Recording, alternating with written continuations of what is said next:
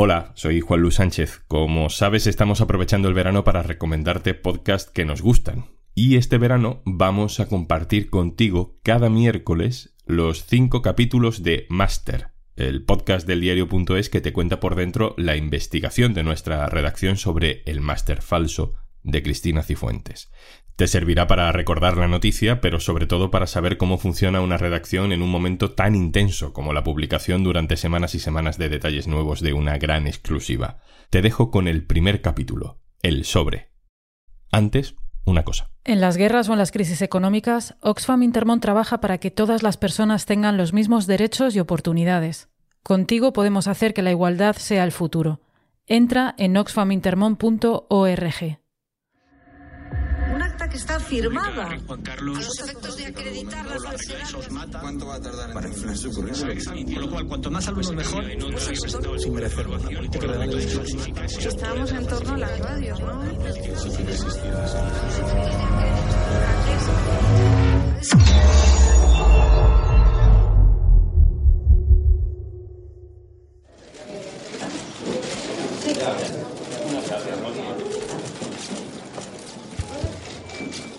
Buenos días a todos.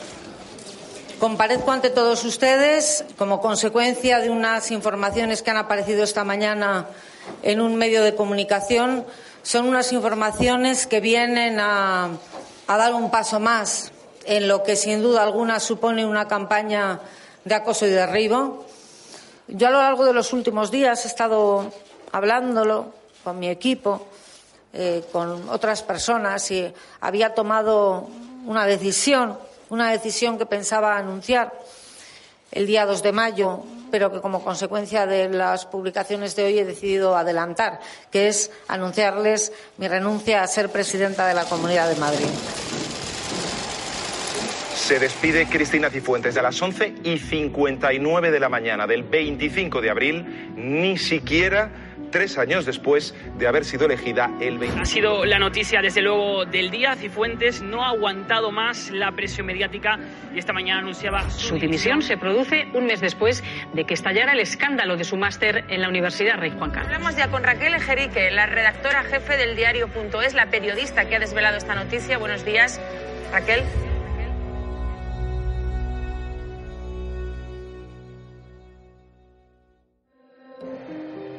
Cuando recibimos los papeles del caso Cifuentes fue una gran sorpresa para todos porque estábamos absolutamente en otro asunto. Estábamos en el 8 de marzo. Hubo una huelga de mujeres con un seguimiento bastante alto y en el diario estábamos básicamente trabajando en eso.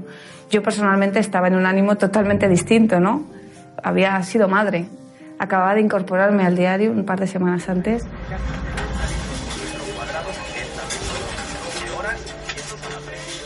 Y bueno, recuerdo, estaba muy descolocada, ¿no? Eh, estaba aterrizada y dudosa sobre cómo sería mi vida laboral y personal y cómo la conciliaría. De hecho, recuerdo que había tenido una comida con Nacho días antes y habíamos estado un poco haciendo un plan de cómo iba a ser mi trabajo, de a qué me iba a dedicar, qué íbamos a hacer en la sección, en novedades, íbamos a hablar de medio ambiente, de otros asuntos sociales de importancia para nosotros. ¿no? Y me acuerdo que en esa conversación eh, acordamos también que yo tuviera un horario un poco más mañanero, ¿no? Para volver a casa y poder estar un poco más con mi hijo. Quería volver con la certeza de que podía volver siendo una periodista otra vez. Y con esas dudas mmm, me incorporé al diario.es, ¿no? Un mes después eh, recibo el famoso sobre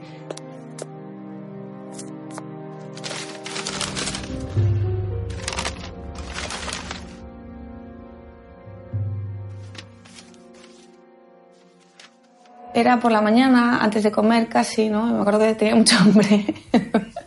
Esas horas que se te hacen eternas, ¿no? Que dices, ostras, es la una, ¿no? O es las, la una y media. No te puedo contar cómo llega ese sobre porque eso podría comprometer... En un mundo normal no comprometería a nadie. Era un sobre que contenía dos papeles. Un papel era lo que parecía un pantallazo de internet en el que se veía que a una alumna le habían cambiado unas notas. Tenía un no presentado en dos asignaturas y dos años después se convierten en dos notables. Ese era el primer papel. El segundo papel era otro pantallazo, en este caso de los pagos de esta alumna y se veía claramente que había pagado por una matrícula de un máster, que luego había pagado una tasa de 6,11 para repetir un trabajo fin de máster y, el tercer pago eran las tasas para recoger el título de máster que ahora mismo obra en su poder. Cuando veo el contenido de ese sobre y cuando veo Cifuentes, lo primero que pienso es que es un asunto muy gordo, ¿no? Y te da pues, la típica adrenalina del periodista, que dices, ostras, ostras, lo que tengo, ¿no? Pues calor, temblores, adrenalina a tope, ¿no? Y bueno, lo primero que hago es contárselo a, Ignacio Escolar, ¿no? Voy a su despacho y le digo... Raquel me dice, tengo que hablar contigo y nos metemos en mi despacho. Oye, tengo un bombazo, tenemos que la presidenta de Madrid y Fuentes le han regalado un máster sin hacerlo en la Universidad Rey Juan Carlos. Le cambiaron las notas a posteriori, se modificaron las notas cuando ya había terminado el máster para aprobarle y lo hizo además una funcionaria eh, saltándose los protocolos. Él también entra en el mismo estado que estaba yo de, de super emoción. Pero de verdad tenemos eso, sí, tenemos eso. Y nos emplazamos a trabajar sobre ello.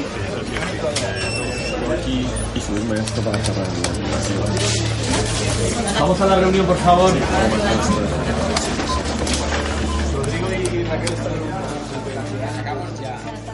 Luego trabajé mucho con Ignacio, porque él tiene una virtud, ¿no? Y es que es valiente. Y él desde el primer momento apostó por esto y apostó siempre muy alto y, entró mucho en el tema. Funcionamos muy bien porque yo soy muy cartesiana y él es muy arriesgado, ¿no? Y en esa combinación nos encontramos muy bien. Cuando llega la información a la redacción, mi obsesión es, esto es muy gordo, eh, y cuando tienes una información muy gorda no puedes fallar y que si nos equivocamos una sola vez no perdemos una historia, perdemos el prestigio del periódico. Y desde el primer momento somos conscientes, hablando Raquel y yo, que tenemos el tipo de material que es tan grande que nos puede hundir el periódico si lo hacemos mal, si nos equivocamos.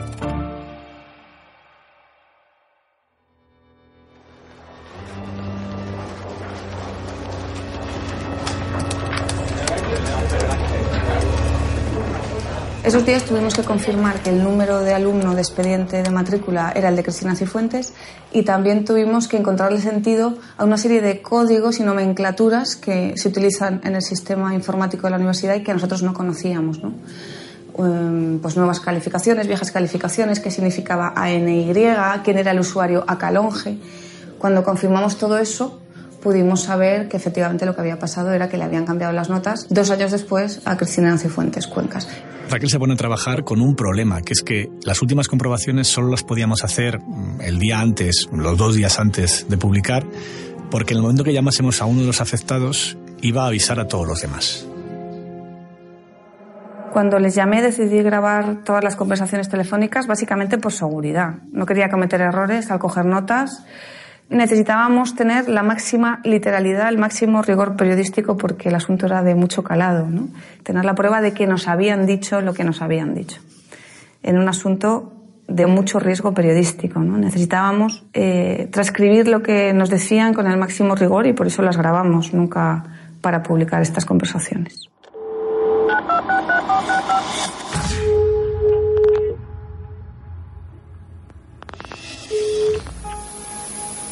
Hola, Amalia. Amalia Calonge, ¿no? La primera llamada es Amalia Calonge. Amalia Calonge es la funcionaria que cambia las dos notas a la presidenta de la Comunidad de Madrid. Mira, yo soy Raquel Pérez. Soy periodista en el diario.es. Te llamo porque vamos a publicar una información que te afecta. Resulta que nos ha llegado una información, bueno, unos papeles en concreto, en los que se ve como, como, tú, como tú, a Calonge, como usuaria, modificas unas notas en 2014 de la Cristina Cifuentes. La pillé por sorpresa, obviamente, ¿no? Ella muy sorprendida de que yo le estuviera llamando, me, decía, esto está protegido por la ley de protección de datos, ¿tú cómo has podido saber esto? Estaba indignada con que yo lo supiera, ¿no? Y le pones de uno presentado a un siete y medio en dos ocasiones.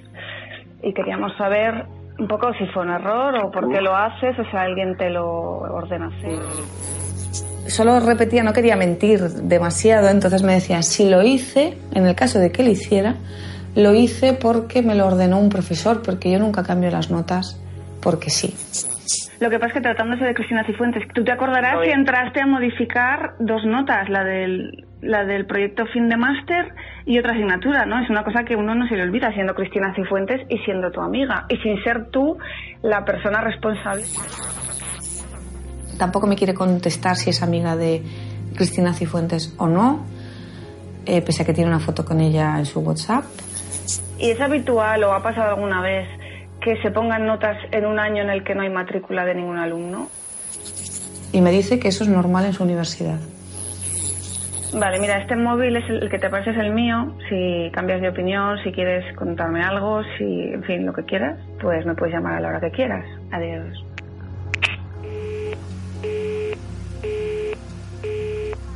Yo sé que cuando cuelga, lo sabemos ahora por el auto de la jueza, ¿no? Y lo primero que hace es avisar a la Comunidad de Madrid de que hay unos periodistas preguntando por el máster de Cristina Cifuentes. Y entonces lo que hace luego, a los 10 minutos, veo que me devuelve la llamada, cosa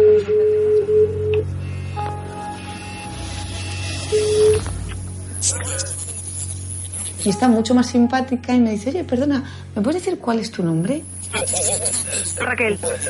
Raquel Pérez. Raquel Pérez. Sí. Obviamente ya ha dado el chivatazo y desde la Comunidad de Madrid una asesora de Cifuentes, María Teresa Feito, le ha dicho que me vuelva a llamar y que se entere bien de quién soy, porque claro, con la primera llamada, un poco en el fragor de la confusión, no se ha quedado con mi nombre y con el medio, ¿no?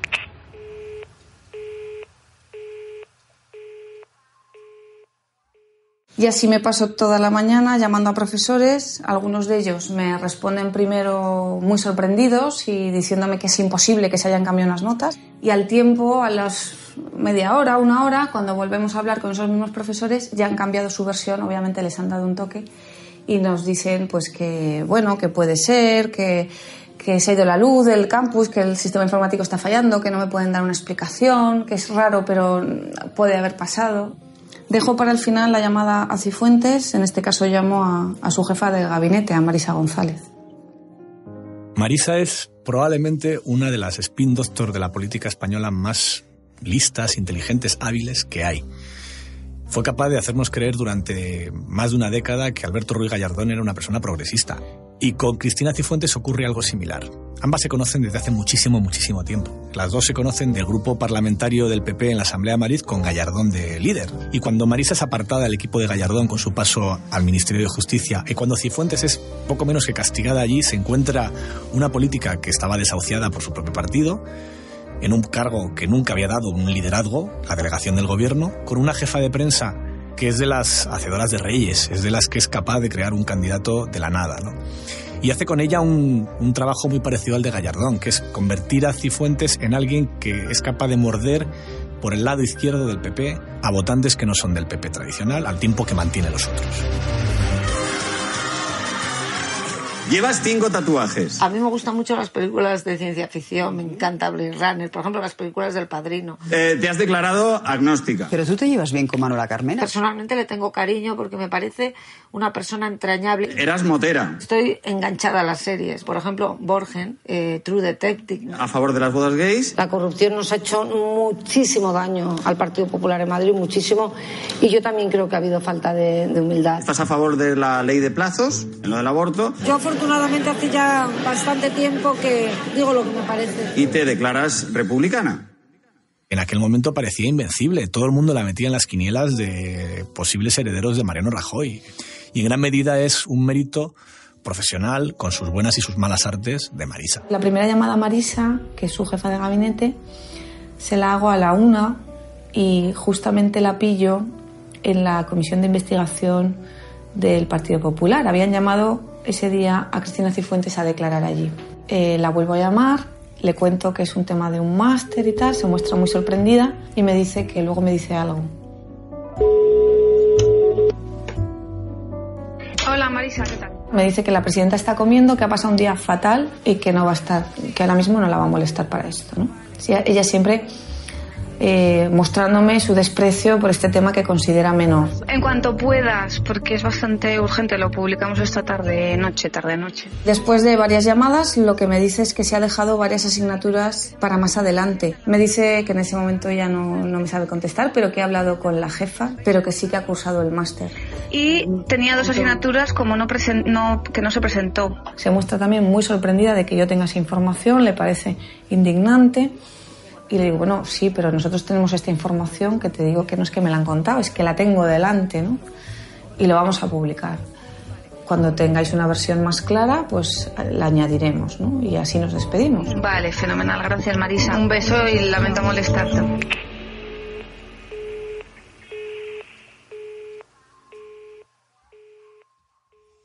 Había muchas personas implicadas en el caso Máster. Lo que les pasó es que empezaron a deslizar mentiras y empezaron a ser versiones incoherentes.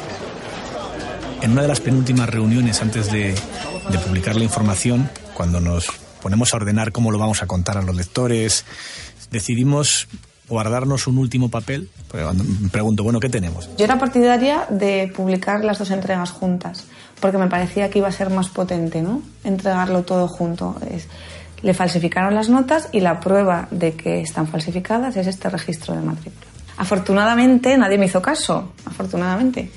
Y Ignacio y Sindo, que es su director, tenían muy claro que había, darlo, había que darlo en dos entregas diferentes, ¿no? Lo que nos va a pasar es que van a ver nuestras cartas y van a poner la que falta para hacer escalera de color. Y recuerdo que en aquella reunión salió también la posibilidad, porque bueno, el, abogado preguntó, bueno, ¿qué, qué creéis que pueden, qué, cree- qué estrategia creéis que van a seguir en la Comunidad de Madrid? ¿no?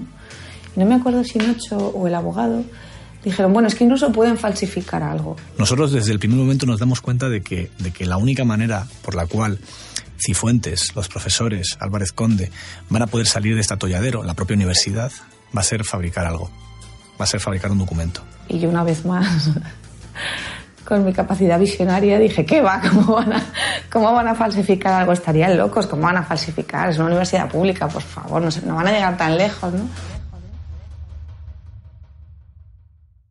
Salí del diario sobre las 10 de la noche, una cosa así, le habíamos dado ya muchas vueltas al texto y al titular y todavía hice más cambios hasta la una de la mañana más o menos. Y bueno, pues ya me acosté con la sensación de que me jugaba yo y también el diario, nos jugábamos mucho en esto, ¿no? No pensaba que nos jugábamos tanto, no pensaba que nos jugábamos querellas. Yo misma no entendía por qué se iba a meter en este lío, ¿no? Era difícil de creer que un político se arriesgara por un máster de tres al cuarto, porque tampoco es que fuera un máster en Harvard.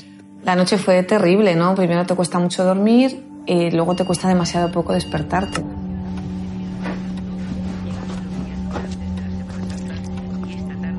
Un poco antes de las seis eh, me despierto y estoy dándole a F5 al ordenador, ¿no? Hasta ver con la radio puesta ya. Ahí la cosa empieza a cobrar un poco de realidad, ¿no? Y ahí es cuando ya dices, ostras, que esto va en serio, ¿no? Que este, esta apuesta va en serio. Y aparece a las 6.50 el gran titular de Cristina Cifuentes obtuvo su máster en una universidad pública con notas falsificadas.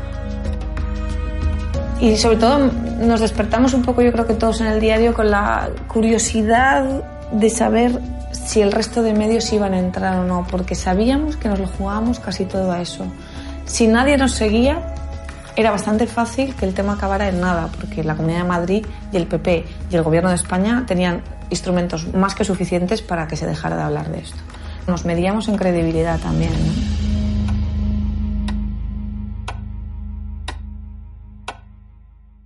Siete de la mañana no pasa nada absolutamente.